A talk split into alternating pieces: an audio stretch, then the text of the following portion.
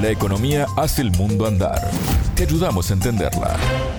Bienvenidos. Desde Montevideo comienza el espacio Economía de Sputnik contante y sonante. Soy Alejandra Patrone y me acompaña Natalia Verdún. Natalia, ¿cómo estás? Bienvenida. Muy bien, muchas gracias. Hoy vamos a hablar sobre lo que dejó el debate presidencial de Argentina este domingo 8 en relación al tema trabajo, que era uno de sus ejes.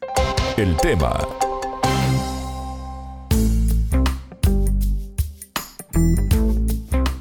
Las elecciones argentinas son el 22 de octubre. Según las encuestas, el candidato autodenominado libertario Javier Milei y el oficialista y ministro de Economía Sergio Massa están encabezando Natalia la intención de votos con alrededor del 33 y el 30%.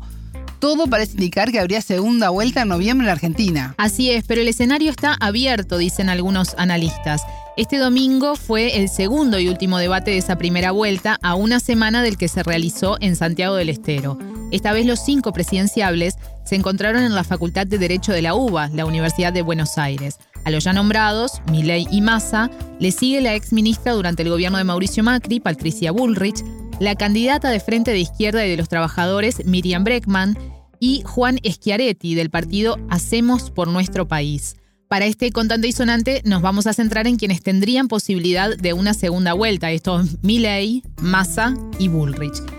Y sobre lo que dijeron en el debate conversamos con la licenciada en Economía Natalia Pérez Barreda. Ella es especialista en Administración Pública, Agroindustria, Economía del Trabajo y Economía Social y Popular, además de docente de la Universidad Autónoma de Entre Ríos. La entrevistada dijo que no hubo propuestas novedosas sobre trabajo, pero sí dos posturas bien definidas. La entrevista por un lado Bullrich y Milley, con una, si bien no se refirieron explícitamente a la reforma laboral, sí esbozaron ciertas cuestiones como Bullrich hablando de las indemnizaciones, de los sindicatos, la mafia sindical y demás. Por lo tanto, digamos, y algo referido también a, la idea de la industria del juicio, digamos, sí se vislumbra que es partidaria de una reforma eh, laboral que quite derechos a los trabajadores y las trabajadoras en relación a la protección contra el despido, la posibilidad de disputar por salarios a través de protestas sindicales y demás. En relación a mi ley, tuvo un discurso de manual bastante eh, liberal en relación, se refirió más, no se refirió específicamente al mundo del trabajo, más bien estuvo referida a la economía y a la producción, entendiendo la postura liberal que él encarna de que hay que bajar impuestos para que las empresas puedan tener ganancias que justifiquen las inversiones y por lo tanto el paradigma de mi ley es primero crecer y después generar empleo, digamos. En relación con Massa, me parece que un poco él se refirió más que nada atendiendo que la realidad actual es una realidad donde el empleo, el desempleo, mejor dicho, no parece ser el problema principal, sino más bien de ingresos. Él hizo eco de las últimas políticas distributivas que, llevó adelante el gobierno, con reducción del IVA, con devolución del IVA, digamos, para, para aquellos trabajadores y trabajadoras con menores ingresos, con la quita del impuesto a la ganancia, y habló de paritarias libres en un sentido, digamos, como no se enmarcaría dentro de estas discusiones que, están más el marco liberal de, hacer una reforma laboral en Argentina. Y sí esbozó dos cuestiones fundamentales, como es la discutiendo con mi ley del debate anterior en relación a la cuestión de género y la brecha de salarios, discapacidad, que eso sí fue como bastante distinto a lo que se venía discutiendo hasta ese momento. La entrevistada señaló que el candidato Sergio Massa hizo referencia a la brecha de género. Y justamente este lunes 9 se entregó el Premio Nobel de Economía a la economista eh, Claudia Goldin, que investiga sobre este tema. Así es, una brecha de género que es negada por Javier Milei. En Argentina, las mujeres ganan en promedio 30% menos que los hombres, dijo la entrevistada. Y esto se debe no solamente a lo que esbozó más en relación a posibles diferencias en remuneraciones por igual cargo, sino es el techo de cristal y es también la imposibilidad de dedicarse a pleno al mercado de trabajo, insertarse tempranamente en el mercado de trabajo por cuestiones de eh, tareas no remuneradas que nos hacemos cargo las mujeres. Y por lo tanto, digo, existe una brecha de género que mi ley la negó, por eso viene eh, a cuenta lo que Massa expresó ayer, también apelando a un voto femenino que los estudios dan de que estarían más proclives a votar un candidato que proteja a las mujeres, que proteja a las discapacidades, que tenga mayores derechos sociales. Pero más allá de eso, está buenísimo poner en el centro de la escena el debate. Miriam Bedman lo había hecho en el debate anterior con Milei, que es cuando Milei niega la existencia de estas diferencias al interior de las empresas, Massa toma el guante y apuesta también a poder generar algunas políticas públicas, no dice cuáles, pero para cortar la brecha de, géneros en, en lo que es el mundo del trabajo. De alguna manera u otra, los candidatos hicieron referencia a las pymes.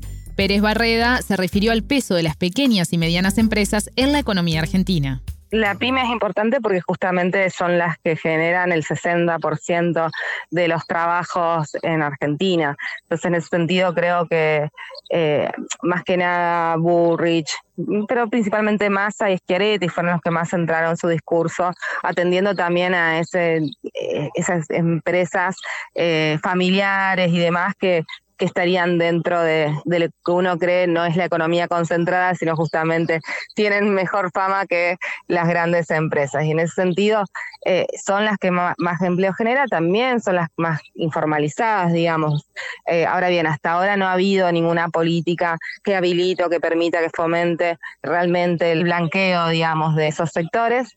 Así todo hay que decir que también las grandes empresas tienen otras arquitecturas contables que permiten reducir la carga impositiva y de hecho hoy están pagando mucho menos de ganancia luego del gobierno de Macri y son las, las grandes favorecidas, digamos, por las reducciones tributarias. Entonces, en ese sentido, me parece que hacer un esfuerzo para para acompañar este sector productivo que genera mucho empleo, que en general muchos de los dueños trabajan a la par que, sus trabajadores, me parece que es necesario como para poder repuntar una economía con mayor inclusión. Un tema que fue muy poco tratado en el debate fue la informalidad laboral. De acuerdo a datos oficiales, alrededor del 45% de los empleados argentinos están en esa situación.